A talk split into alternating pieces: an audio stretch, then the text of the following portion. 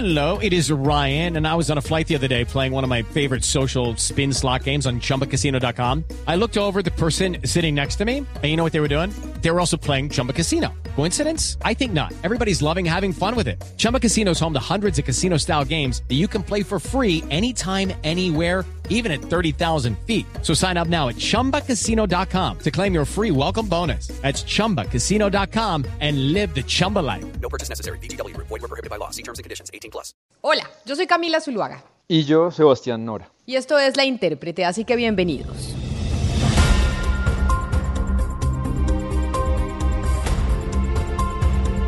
El 2021 será muy importante para nuestra región en materia política.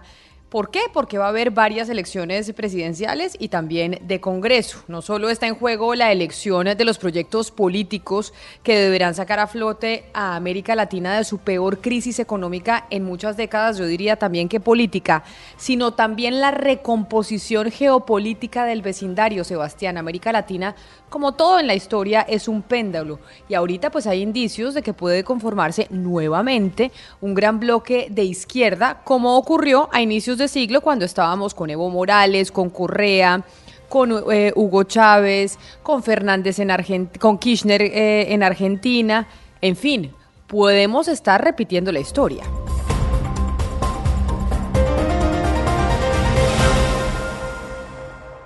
Hay muchas cosas en juego, Camila, de todas las elecciones y, y procesos electorales que estamos viviendo. Por ejemplo, para, para que anote usted, se va a definir el futuro del Grupo de Lima. Si eso se muere o eso sigue, si se fortalece o no UNASUR. Si queda un bloque de izquierda, como usted dice, eso UNASUR se vuelve a fortalecer.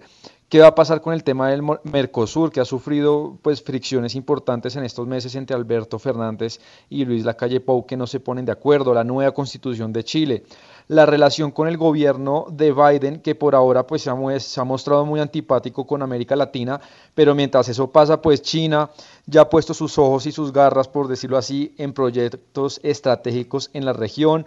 eh, la presunta apertura comercial de Cuba. Mejor dicho, todo eso, Camila, está sobre el tapete político en el 2021. Así es, Sebastián. Han sido y serán meses con mucha actividad electoral en el continente. Además, en América Latina las elecciones presidenciales tienen un peso muy grande, tal vez a diferencia de otros países en el mundo, porque tenemos un diseño institucional excesivamente presidencialista que provoca que el jefe de gobierno en muchos países tenga un poder desmesurado. Y Colombia, en ese sentido, pues es un ejemplo de libro pues Colombia y también obviamente eh, lo que está pasando en Nicaragua, lo que está pasando, bueno, en otros países de la región. Y eso, eso nos diferenciamos, Camila, con sistemas parlamentarios o, por ejemplo, sistemas federales como Suiza o Estados Unidos. Y yo creo que es importante que aterricemos un poco en el contexto en el que venimos. Venimos de cuatro años de Trump, que si bien pues América Latina fue un tema marginal, como lo acabamos de decir, solamente vino una vez y fue Argentina al G20, eh, pues lo hizo posible, acuérdese usted, solamente para que Macri se reeligiera eh, eh, ayudándole con ese préstamo con el Fondo Monetario Internacional y también fue muy hostil con Cuba y además con Venezuela, es decir, solamente vino una vez, pero sí había cierta relación con la región. Sumado a esto, pues hay un bloque que inclinó la balanza de derecha o de centro derecha, un grupo conformado por Piñera, por Duque, por Macri, por Bolsonaro, y esto pues se terminó cristalizando en lo que conocemos como el Grupo de Lima. Hemos transitado, tanto individual como colectivamente, un largo camino en apoyo de los esfuerzos de los propios venezolanos para alcanzar el restablecimiento de su democracia y del orden constitucional en su país, sin los cuales, tal como ha quedado demostrado, no les será posible recuperar el ejercicio de sus derechos y libertades fundamentales, ni paliar las severas privaciones que soportan, ni mucho menos emprender la tarea de reconstruir su economía y volver a disfrutar de oportunidades reales de crecimiento económico y progreso social. En el Grupo de Lima hemos construido de conformidad con la legalidad internacional y hemisférica, un cerco político y diplomático que, unido a la tenacidad de las fuerzas políticas democráticas y de un gran número de venezolanos, ha abierto una ventana de oportunidad para que termine la dictadura y la usurpación.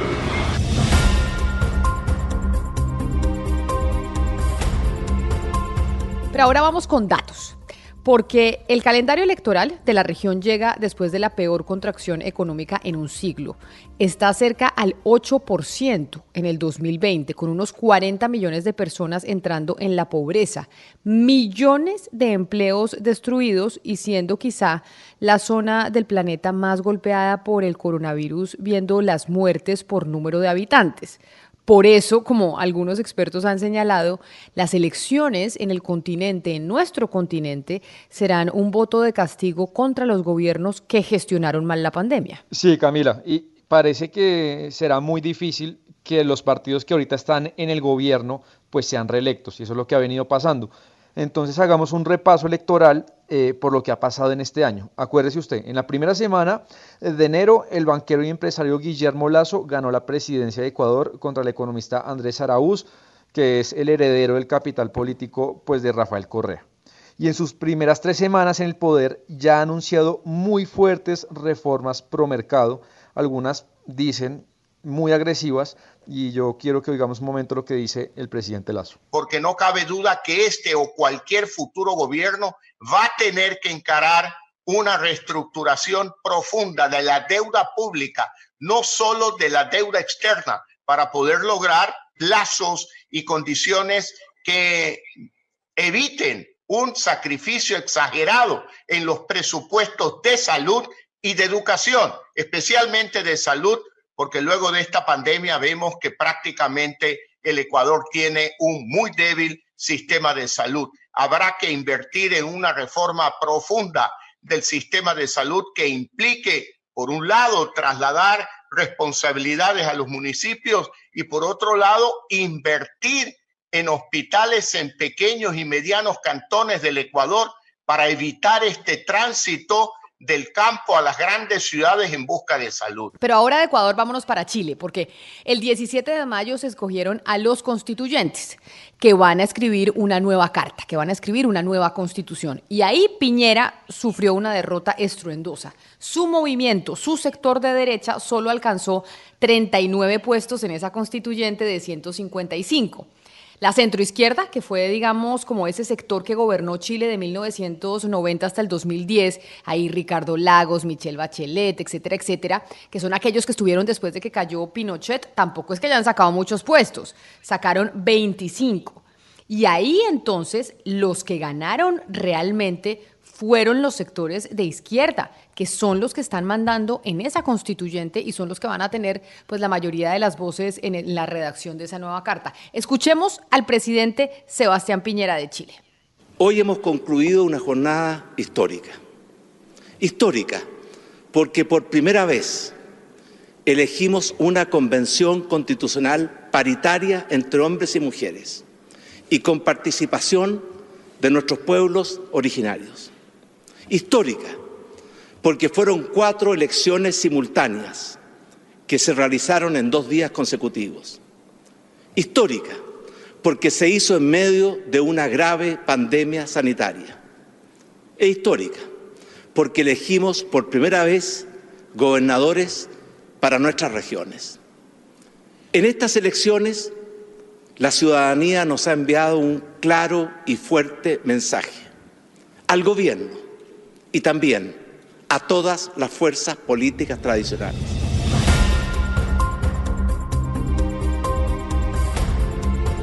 Y Camila, de ese mapa político, de esa nueva constitución, pues la realidad es que la unión de las listas de partidos de izquierda, de izquierda más radical y también de centro izquierda más socialdemócratas, pues tendrán una amplia mayoría respecto al espacio de Piñera. La incógnita, que eso es una opinión mía, Camila, es qué sector de la izquierda se va a imponer más, si la línea socialdemócrata de la concertación o la izquierda más dura que está ligada a los sindicatos, al Partido Comunista. Y recordemos que la nueva carta además pues le falta todavía unos pasos. Primero tiene que ser aprobada en un plebiscito que tendrá, lugar entre 9 y 12 meses después de que termine de redactarla. Y además de eso, Camila, es que lo, de este, lo del 2021 de Chile es una locura. Además habrá elecciones presidenciales a finales de este año. Pero ahora de Chile vámonos a Perú, ahí a los vecinos con los que se pelean por el origen del pisco. En Perú ganó las elecciones el profesor sindicalista y marxista Pedro Castillo en segunda vuelta en una elección muy apretada contra Keiko Fujimori, hija de Alberto Fujimori. La diferencia fue de menos de 80 mil votos y pues Perú tuvo que esperar hasta que se contara el 99.8% de las mesas para conocer el resultado, pues para ya definir quién iba a ser el próximo presidente. Y lo que sucedió es que cuando ya se tenía un poco de certeza de que iba a ganar Castillo, pues salió Keiko Fujimori a hablar un poco de que hubo robo, de que no había garantías eh, democráticas y hablamos, pues Camila, le preguntamos a, alguien de su equipo, a Hernando Guerra, que es congresista y, fue el jefe del plan de gobierno de Fuerza Popular, que es el partido de Keiko Fujimori, hablando del tema del posible robo. Esto fue pues lo que, lo que nos contó. Las declaraciones de ayer de, Keiko Fujimori eh, se referían en esencia a, dos temas. Eh, primero, a un indicio de fraude que ha sido la palabra, hemos sido muy precisos ahí, de fraude en mesa. No estamos eh, cuestionando a las instituciones como el Jurado Nacional de Elecciones y la OMPE que tienen la labor, el primero de llevar el proceso y el segundo de llevar las apelaciones. Eh, las informaciones que nosotros tenemos es que en zonas, sobre todo rurales, donde el voto del señor Castillo era alto, eh, se han detectado, hemos puesto actas y mesas donde las votaciones eh, han pasado a un extremo en el que en la práctica no hay ninguna votación porque con Fujimori está a cero. Bueno, y después se ordenó eh, una captura preventiva contra Keiko Fujimori por el caso del Lavallato, por el caso de Brecht. Caso de Brecht que también permeó a toda América Latina. Pero de Perú vámonos a México, porque el domingo 6 de junio los mexicanos decidieron dos cosas. Han sido las elecciones más importantes en los últimos tiempos de México. Le dieron más poder territorial a Morena, que es el partido del presidente Andrés Manuel López Obrador, eligiendo gobernadores y al mismo tiempo pues acotaron el margen de acción de ese partido en el Congreso. México está supremamente polarizado como todo América Latina, pero de todas formas, pues igual el presidente López Obrador sigue teniendo un eh, margen importante en el legislativo y sigue teniendo una fuerza enorme en todo el territorio nacional de su proyecto que él mismo denomina la cuarta transformación. Claro, pero el tema, Camila, es que él tiene pensado reformas muy importantes para la segunda parte de su gobierno y él no tendrá el poder para hacerlo, pues al menos hasta el momento, junto con la coalición que es el Partido Verde y el Partido del Trabajo, porque el diseño institucional del Congreso allá le piden que usted para hacer pues, reformas de ese calado, usted tiene que tener 334 votos de 500 escaños. Eso no es una mayoría normal o mayoría simple, sino es una, lo que se llama una mayoría calificada, es decir, los dos tercios de las cámaras. Tuvo 279, no le alcanzó, entonces hay mucha gente de la oposición contenta porque parece ser que AMLO no va a poder hacer todas las reformas que tiene en mente. Pero ahora sigamos en Centroamérica un poquito más eh, para abajo, porque en noviembre de este año hay elecciones previstas en Honduras y en Nicaragua.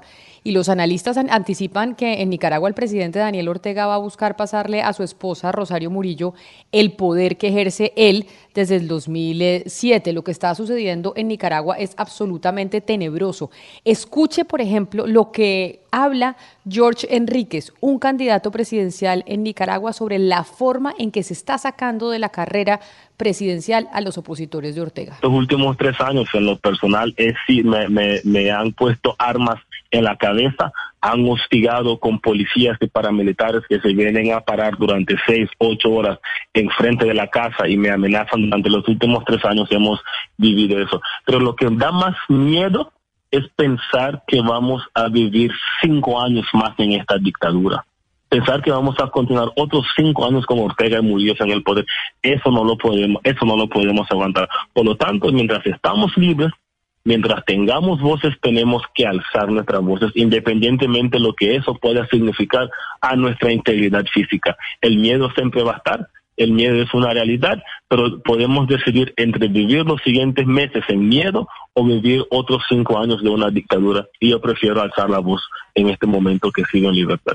Y Camila, y la estrategia de la oposición, que sí está muy cohesionada, porque además de, de por ejemplo, de la señora Chamorro, han caído ya tres candidatos presidenciales capturados. Ellos lo que tienen previsto es aglutinar absolutamente todos los sectores que se oponen, a Ortega, estudiantes, sindicatos, movimientos sociales, para llegar con un candidato único. Entonces, pues por más de que Ortega eh, ponga preso a tres o cuatro o cinco candidatos, pues le va a quedar yo creo muy complicado porque ya hay una intención política de que todo el país o toda la oposición pues le vaya a una, a una sola carta para tumbar pues al presidente que, que, ya pues sacó las garras de dictados. Y así pintan las cosas en América Latina este año, pero no olvidar que Colombia tiene elecciones en marzo del próximo año para, para escoger nuevo Congreso y elecciones para presidente en mayo.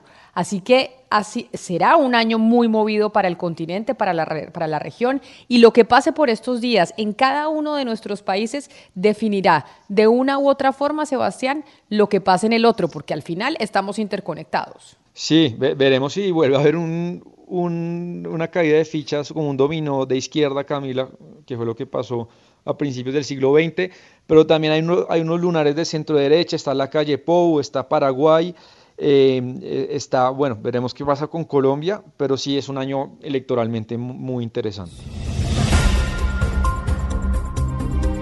Hoy la intérprete se hizo posible gracias a la musicalización de Gonzalo Lázari a la producción de Sebastián Nora y al frente del cañón Camilo Reina.